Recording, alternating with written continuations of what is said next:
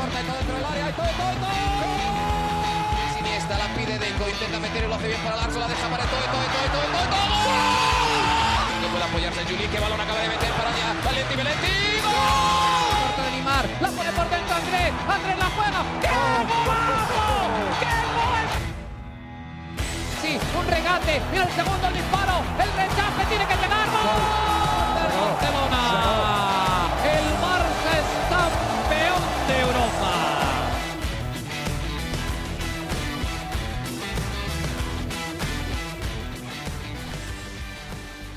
Hola amigos de ADN Barça, bienvenidos a una nueva edición de nuestro podcast. Este podcast en una fecha un tanto distinta, ¿no? No es eh, el acostumbrado de todos los lunes. Queríamos eh, hacerlo el día lunes, yo me compliqué, además era feriado acá en los Estados Unidos y después decidimos, ¿por qué no esperar un día más para hablar un poco de la presentación de Frank en la que estuvo nuestra compañera Mariana Guzmán, quien nos acompaña como siempre desde Barcelona. Mariana, ¿cómo estás? Bienvenida nuevamente a ADN Barça. Hola Alejandro, un episodio de mitad de semana, Ajá. así que es, es distinto, ¿verdad? Tiene como Sí, un sí. toque, un toque raro, como que no puedo desearte una feliz semana. No, es como, puede, todavía queda bastante. bueno, exacto. Para mí no, para mí ya es jueves. Ya Es yo verdad, estoy es en mis jueves, ya yo estoy de viernes chiquito, o sea, y jueves de verano, o sea, esto es casi mi fin de semana. Qué sabroso. Sí, sí, sí, pero mm, eh, un día diferente, bueno, un episodio diferente porque estuve en la presentación de Kessie y la verdad eh, fue, fue distinto, ¿no? Porque estamos acostumbrados a que estas presentaciones se realicen en el Camp Nou. Esta presentación se hizo en la ciudad deportiva Joan Gamper y la verdad que la experiencia estuvo, estuvo distinta, estuvo mm, ¿Por qué diferente. hacerlo en el Gamper y no en el, en, ahí en, en el Camp Nou?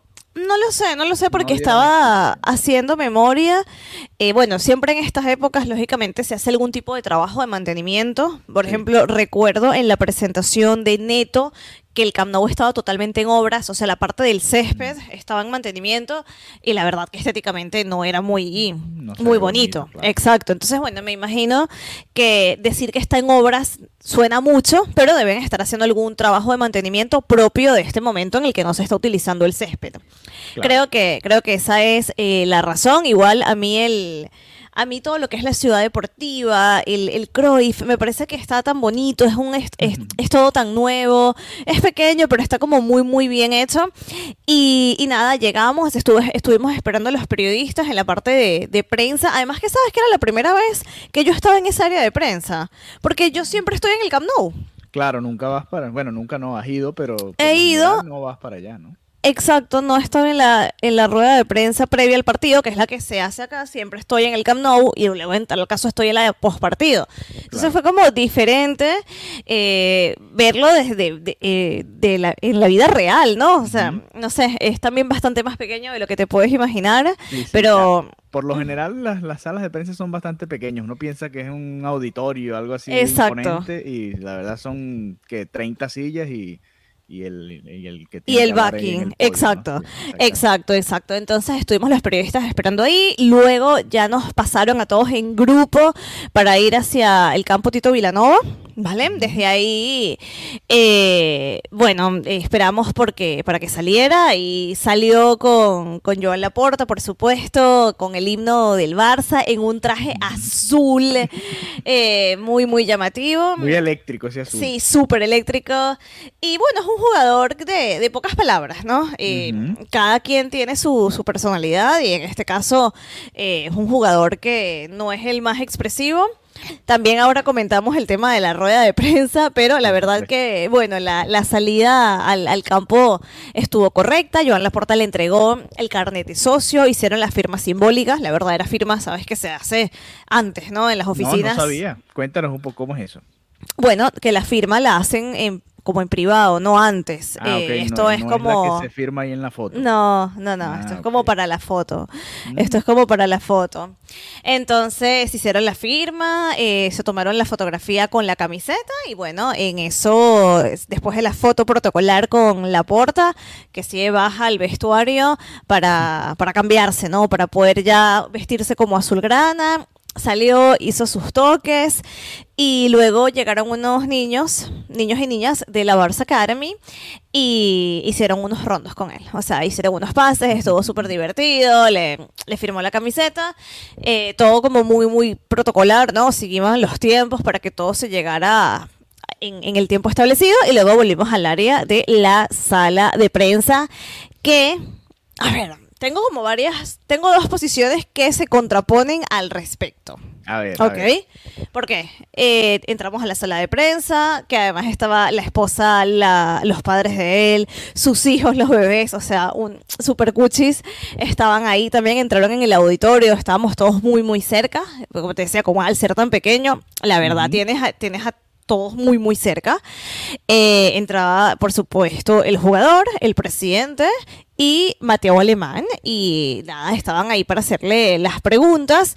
Yo entiendo que no todos los jugadores son eh, para hacerles demasiadas preguntas, en el sentido de que no, no hay tanto para preguntar a un, a un jugador. Me explico. Claro. No es lo mismo tener a un jugador que pueda tener, no sé, eh, mayor relación con el Barça. Mm, Hay, hay jugadores que te dan más tema.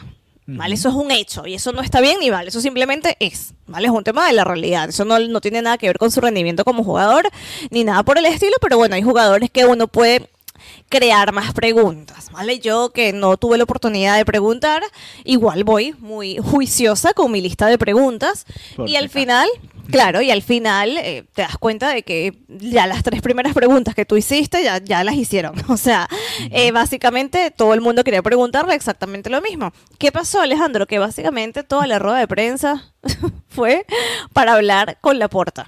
O sea, era como que hablemos de Frenkie de Jong, hablemos de Dembélé, hablemos del 1-1, hablemos de las palancas, eh, Mateo Alemán, hablemos de Gaby.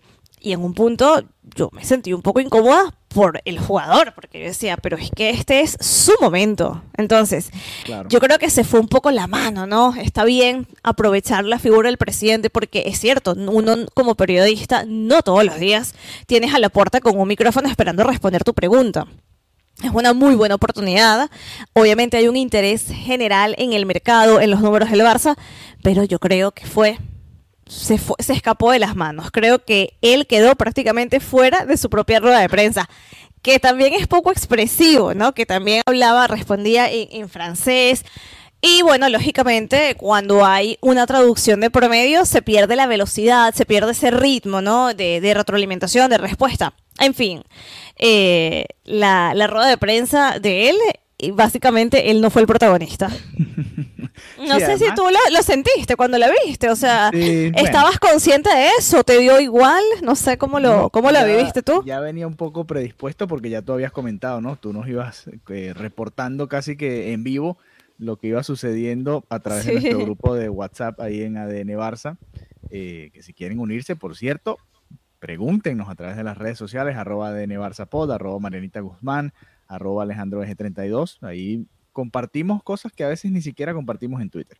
Es verdad. Eh, y hablamos con todos ustedes ahí y con los que están siempre ahí y- y en el chat, ¿no?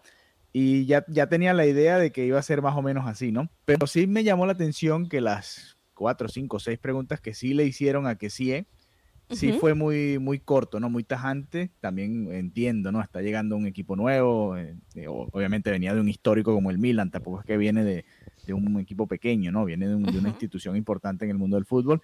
Pero igual, siempre estás en, en un país nuevo. Además, a mí- me extrañó mucho que, que todo se daba muy en, en catalán, ¿no? Entonces el hombre estaría aún más perdido, ¿no? Aunque tenía su, su traducción. Ah, él tiene su traductor, por esa Pero digo, parte. en, en la parte de, de- de los actos, ¿no? Cuando estaba afuera también, por lo que vi, ¿no? Por todo lo que vi. Sí, sí, No claro, sé, pero yo creo, que si no entendía. como todo un poco más fácil, aunque sí vi que la, la- la chica, la señora que estaba presentando, creo que le habló en francés en algún Sí. momento, ¿no? Sí, sí, sí. Y Eh, actuó como traductora también cuando sí. estábamos en el, en el terreno de juego. Pero habla poco, que sí, la verdad, esa es la realidad, ¿no? Sí, es lo muy- que te muy iba a co- Muy decir. cortito, muy cortito. Su naturaleza, esa es su naturaleza. No es un, no es un jugador conversador, no es un jugador que de tema, era bastante, bastante puntual y bastante serio. Básicamente, la- las cosas más importantes que comentó era que, eh, que él estaba a disposición del entrenador, que él es centrocampista, pero la posición exacta la va a decidir él. Vale, eso yo creo que es lo más importante que pudo haber comentado. También decía que al Barcelona no se le puede decir que no. Y como anécdota divertida, por así decirlo, un compañero preguntó que cómo había sido esta primera interacción con el presidente, con la porta, y dijo que el primer día llegó y, que se estacionó en el, en el puesto de, de la porta y que le dijeron, mira, disculpa, ahí no. Ay, no, y que él en broma, bueno, es que a partir de hoy yo soy el, presidente. Sabes que yo tuve un momento así el día de hoy, porque como te ¿También te estacionaste en el... No me estacioné en el puesto, de, la puerta, no, no me dejaron entrar, yo llego que sí en mi moto, y ah, yo digo, bueno, esto es aquí en la ciudad deportiva, y sabes que están siempre como los fanáticos, los, niños ahí esperando. Eh, es la típica imagen donde salen de los entrenamientos que están un montón de niños, ¿vale? Entonces, yo digo, yo digo, bueno, si, si, si es dentro de la ciudad deportiva y no en el Cruyff, asumo que tengo que entrar ahí. la seguridad y que, disculpa, ¿tú eres qué? Yo la soy prensa. No, no, no, prensa, ¿sabes esa puerta de allá al fondo? Sí, allá. y yo, ¿y, que, ¿y la moto? No, no, en la acera. Y yo que sí, muy dignamente retrocediendo. y estaba literal entrando ya, había el movimiento del entrenamiento y yo como que desubicada, así que bueno, no soy tan desubicada, mira, esto también estas cosas le pasan a la gente cuando no es habitual en un, en un lugar. Eso básicamente fueron las anécdotas y el contenido que, que puede desprenderse. O sea, tres preguntas, cuatro preguntas a lo sumo, creo que fueron dirigidas hacia, hacia Frank Y ya que todo fue hablar de la actualidad del Barcelona, tenemos que hablar, por supuesto, de toda la información que, dio la porta eh, en esta rueda de prensa. Y, quizás un poco relacionado a lo que le preguntaban también a que sí, a que sí le preguntaban que en qué posición eh, él se veía, ¿no? Jugando en este, en este Fútbol Club Barcelona. Por supuesto, sabemos que Pedri es un titular indiscutible. Eh, de Jong, aunque la porta dijo que no está a la venta, pues sabemos que es bastante posible que pueda salir en este mercado. Busquets suele ser un titular. Gaby está pidiendo también paso. Eh, se ve complicado, ¿no? Que, que sí sea titular pero no respondió tampoco en cuál posición. Yo creo que las puede jugar todas, ¿no? Por el, por el episodio que hice con Bruno, eh, es, un mediocampista de esos que no son muy comunes en el Barça, ¿no? Muy parecido a, quizás, qué sé yo, eh, Touré, Keita, como de otro perfil, ¿no? Paulinho en su momento, como otro tipo de jugador que, ah, Vidal, ¿te acuerdas? Arturo Vidal que decíamos, bueno, no pareciera tener ADN Barça, pero bueno, un equipo de fútbol siempre le cae bien un jugador de este tipo. ¿Qué piensas al respecto? Porque la verdad se ve muy difícil que sea titular, pero así es importante que, como dijo Xavi, haya al menos dos jugadores por posición, ¿no? Para que puedan incluso Exactamente. el entrenador tener opciones para poder rotar, ¿no? Exactamente. Primero, no se, no se puede pensar que todos los fichajes están diseñados o, pensados para ser titulares. O sea, por esa parte, eh, es, es correcto lo que acabas de decir, ¿no? Se tiene que tener, por lo menos lo idóneo es tener esta otra figura, además de tu titular indiscutible. Yo creo que mm, tiene esa ambivalencia, ¿no? Esa polivalencia de, funcionar eh, en diferentes partes y, y, creo que eso es un beneficio para él y para el club. Laporta hizo muchísimo énfasis en que es un fichaje pedido por Xavi, que esto es en respuesta del entrenador y, bueno, yo creo que si Xavi de verdad vio estas características, vio algo positivo, es porque ya debe tener una idea de cómo lo puede utilizar. Él en cuanto le preguntaron si se veía como, como titular, dijo que bueno, que el sitio me lo tengo que ganar, que no con declaraciones, sino que me tengo que ganar la confianza tanto de mis compañeros como del entrenador.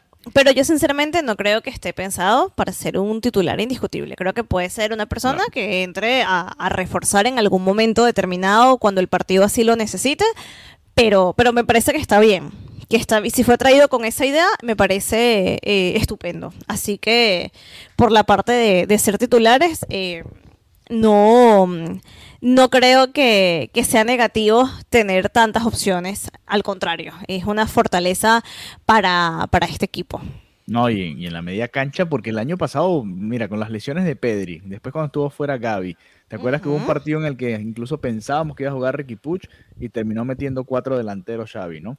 Eh, y cambió el esquema, hizo todo un... Al final fue un desastre esa primera mitad. Eh, está bien, está bien tener esa opción y, que sea como Seydou Keita. Keita en su momento obviamente no era titular, estaba eh, Busquets, Xavi, Iniesta, por supuesto los tres titulares, pero Keita era prácticamente seguro uno de los cambios cada vez que, que Pep Guardiola tenía la oportunidad de hacerlo. Así que interesante, vamos a ver cómo lo maneja ahora Xavi, se va a tener que ganar su puesto muy bien, como lo decía el propio jugador. Y igual eh, llegar así es, interesante para un fichaje porque sabes que no tienes la presión de que eres el titular, ¿no? Sino que tienes que ganarte el puesto. Ganarte bueno, pero eso también es presión, ¿no? Yo creo que de las dos maneras, yo, para mí, de las dos, o sea, si yo fuera jugadora, yo estaría presionada de las dos maneras. Porque si soy la titular, porque tengo que demostrar que merezco ser la titular, y porque tengo que adaptarme para funcionar en este nuevo equipo. Y si no soy la titular, tengo la presión de demostrar que merezco minutos. Entonces también... Las oportunidades que tengan. Exacto, y que los entrenamientos es dar como esa extra milla para que de verdad el, el director, en este caso Xavi, el entrenador te diga, ok, vas a tener esta oportunidad y estos minutos. Así que yo creo que presión eh, en ese sentido puede, puede tener de las dos maneras. Alejandro, yo quiero hablar de esto, porque yo estaba haciendo un countdown de que se acababa el contrato de Embelé, que yo casi que más nunca iba a tener que hablar de Embelé, y no podía estar más equivocada seguimos hablando de Dembélé y por supuesto que se le preguntó a Joan Laporta sobre Dembélé porque esta novela no termina. Y básicamente Laporta dice, porque claro, ya es que el tiempo pasa y esto continúa, y se le preguntó si había una fecha específica, una fecha precisa en la que se abordara, en la, que se vaya a abordar este tema de la renovación de Dembélé, y Laporta dice, no hay ninguna fecha precisa. Dembélé ya no es jugador del Barça, pero se le hizo una oferta a consecuencia del interés deportivo. Ellos han contestado, de momento no la aceptan, pero tampoco la rechazan. es que es un chiste esto, es un chiste. Mariana, ¿a ti te ha pasado ¿Hasta cuándo? ¿Te hacen alguna propuesta y tú ni la aceptas ni la rechazas? Es que para mí, es que para mí ya la no aceptación es un rechazo. Claro, es un tipo de rechazo. Es como que no me convence lo que me estás ofreciendo. Obviamente, entonces. A ver qué otras opciones hay por ahí. Entonces, seguimos hablando de Dembélé hasta que esta rueda de prensa yo decía, Dios mío, ya. que esto tiene pinta, Mariana? Lo voy a poner así medio novelero, ¿no? Pero esto tiene pinta de que Dembélé va a ser el peor es nada del Barça y el Barça va a ser el peor es nada de Dembélé. Así como que, bueno, no conseguí más nadie, eh, claro, pero es que este peor es nada cuesta bastante. Bueno, pero. Es que cuesta muchísimo, ¿no? Ese es el problemilla. Ahí es estaba interesante que el Barça no retiró la propuesta, porque hubiese sido un mensaje contundente: ok, no la aceptas hasta el 30 de junio. Si no la aceptaste, retirada la propuesta y listo, nos vamos a negociar con el Yo la hubiera retirado, de verdad. Eh, ahí es donde está el punto interesante del Barça, que el Barça se ha mantenido a la espera, ¿no? Por eso te hablo de, de, ese concepto de peor es nada, porque están ahí esperando a ver si el otro no recibe ninguna otra oferta y, termina decidiéndose por el Barcelona, ¿no? Por eso creo que lo... Por eso Yo creo que, que, Xavi tiene mucho que ver.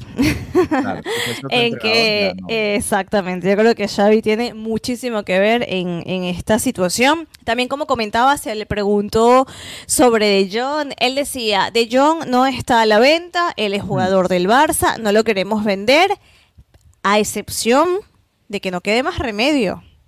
Ojo. Sí, porque es como que no está a la venta. claro, pero es como que no está a la venta. Pero si no tenemos opciones, dice, sabemos que tiene ofertas y si es en un momento dado nos lo tenemos que plantear, lo venderíamos. Así de sencillo y así de claro. No está a la venta.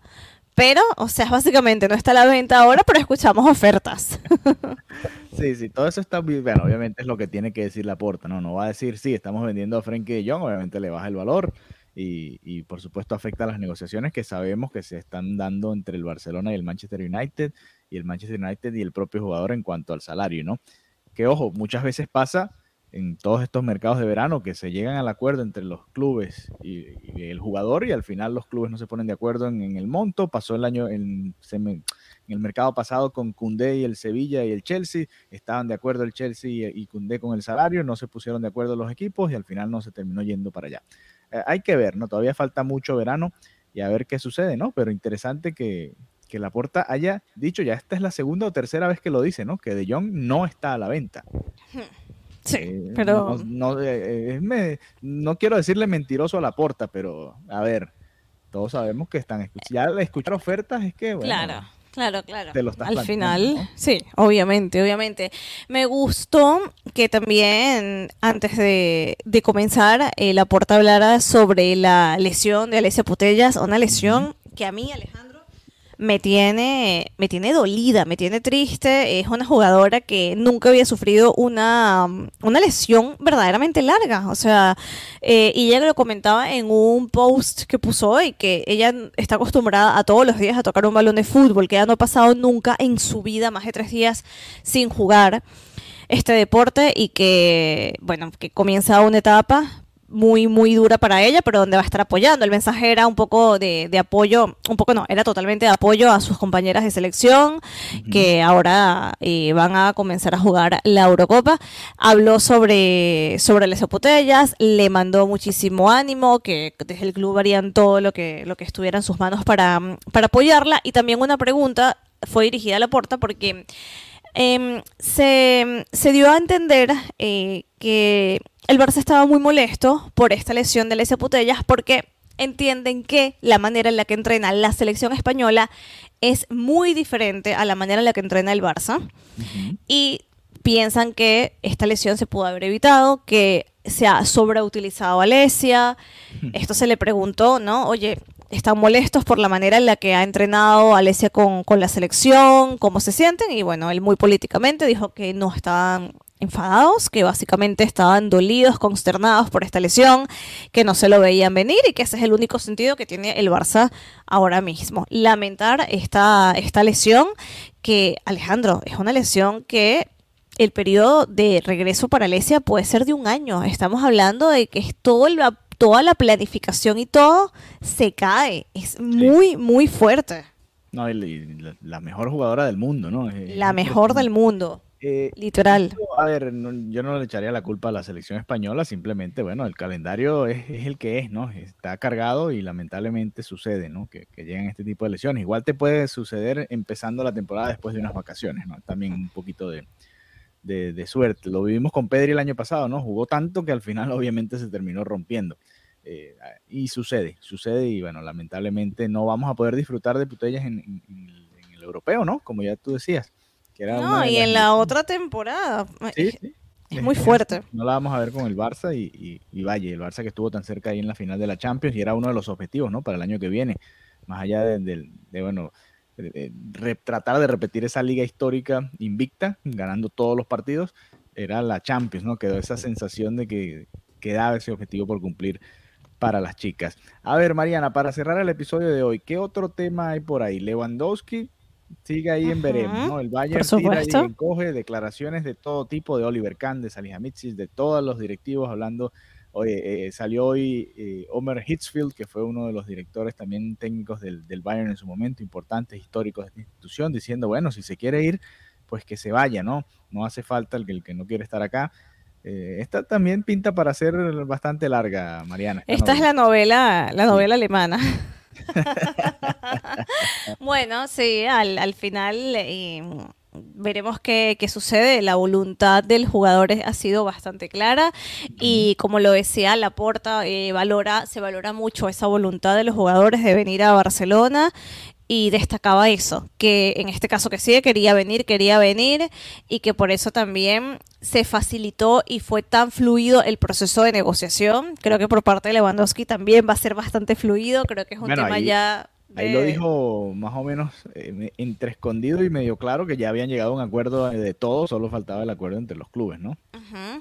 Y, por cierto, el acuerdo que también está al 100% lo confirmó Alemán en relación a Gaby. También explicó que, bueno, es menor de edad, que legalmente no se le puede ofrecer un contrato de cuatro años, que eso se puede hacer a partir de que él cumpla eh, la mayoría de edad, que ahora están haciendo las negociaciones, que es un tema de, de cosas menores lo que, lo que están definiendo, pero que ya hay un compromiso por parte del jugador y por parte de su representante para continuar siendo parte del, del Fútbol Club Barcelona. Así que en ese sentido transmitió absoluta tranquilidad con la renovación de Gaby, que esto también los medios han estado muy, muy preocupados con, con, esta renovación. Así que tenemos, ah, la pregunta de Cristiano Ronaldo, que yo vi que estabas un poco indignado en las redes. Yo, a ver, yo no la, yo, yo entiendo tu indignación, pero al mismo tiempo hay una realidad, o sea, Méndez se reunió con la porta. O sea, Méndez se reunió con la porta. Y Cristiano Ronaldo está buscando equipo. A ver, obviamente sabemos que Cristiano Ronaldo es un ícono del Madrid y del madridismo. Eh, pero, pero bueno, lanzar la pregunta también es interesante para ver exactamente qué te dice la porta. Sí, sí, lo que pasa es que creo que es una de esas preguntas que es para clics, ¿no? Vea lo que dijo la porta sobre la posibilidad, de que, pero sabemos que no va a venir. Por eso digo, es una pregunta desperdiciada porque Ojo, no va a decir que pudo haber dicho directamente no, no. O sea, pudo haber dicho no, no, no, no, es. Dijo, no claro, él pudo haber dicho no está planteado, no se, no se habló nada Cristiano Ronaldo, para nada, pero y se lo hicieron dos veces porque le dijeron, vale, no me hables de ningún jugador, pero dime si se habló puntualmente de Ronaldo, de Cristiano Ronaldo. Y dijo, por favor, respeten que no quiero hablar de ningún jugador. Así que, no, obviamente, obviamente no, esto lo sabemos. Pero digo que la pregunta no estaba del todo mal lanzarla. Al final sí se hizo una reunión, cenaron eh, y él es parte de, los clientes, ¿no? Cristiano Ronaldo es parte de los clientes de, de Méndez y es parte de los jugadores que a día de hoy están buscando un reto profesional. Sí, sí, no, en todo caso, bueno, que tampoco en el Real Madrid tendría espacio, creo yo, ¿no? Pero si va a regresar a la liga, que regrese a su equipo Cristiano Ronaldo. Mira, hablando de Gaby, que dijiste que iba a cumplir pronto los 18 años, cumple el 5 de agosto, así que paciencia que todavía falta un tiempito para que puedan terminar de oficializar entonces esa situación. El 5 de agosto Gaby cumple los 18 años, increíble. No, pero no hay que esperar. Qué fuerte. Tiene, en mi mente tiene que sí cuatro años. no, pero no es que tienen, o sea, no es que hay que esperar que él cumpla los 18 años, sino que simplemente en el momento que ahora vayan a firmar, el contrato eh, tiene que ser de un año. Y ya luego, cuando los cumpla, se hace otra negociación que sí puede ser de cuatro años. Claro, como o sea, ellos pueden, exacto, o sea, pueden firmar ahora mismo para este contrato hasta la, hasta la mayoría de edad y ya luego cuando tengan los 18, ahí se hablan de contratos más largos y otros términos que ahora mismo como menor no se pueden establecer. Listo, bueno, ahí está, una formalidad, ¿no? Que se tiene que cumplir y bueno, parte de todas las negociaciones en las que está inmiscuido el Fútbol Club Barcelona. Así que así, así va, ¿no? Ya va a empezar la pretemporada, empezaron ya los entrenamientos y vimos ya, como decía Mariana, el propio que sigue recibiendo su, eh, valga la, redundancia, su recibimiento, ¿no?